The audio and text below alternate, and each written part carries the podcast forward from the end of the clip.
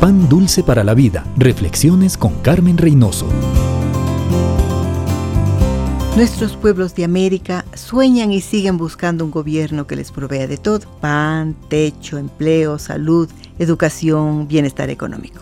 Un gobierno de manos limpias, sin corrupción, que haga justicia y que traiga la paz. Mucho pedir para simples mortales. Solo si Dios tuviera el control de estos países, Él llenaría nuestras expectativas.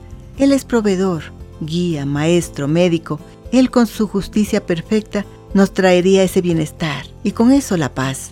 Él se deleita en suplir necesidades. Él sabe lo que usted necesita física, emocional y espiritualmente. Él está en acción proveyéndole de cosas en las que usted ni siquiera ha pensado todavía. ¿Quiere decir que siempre andaremos en camino de rosas? No.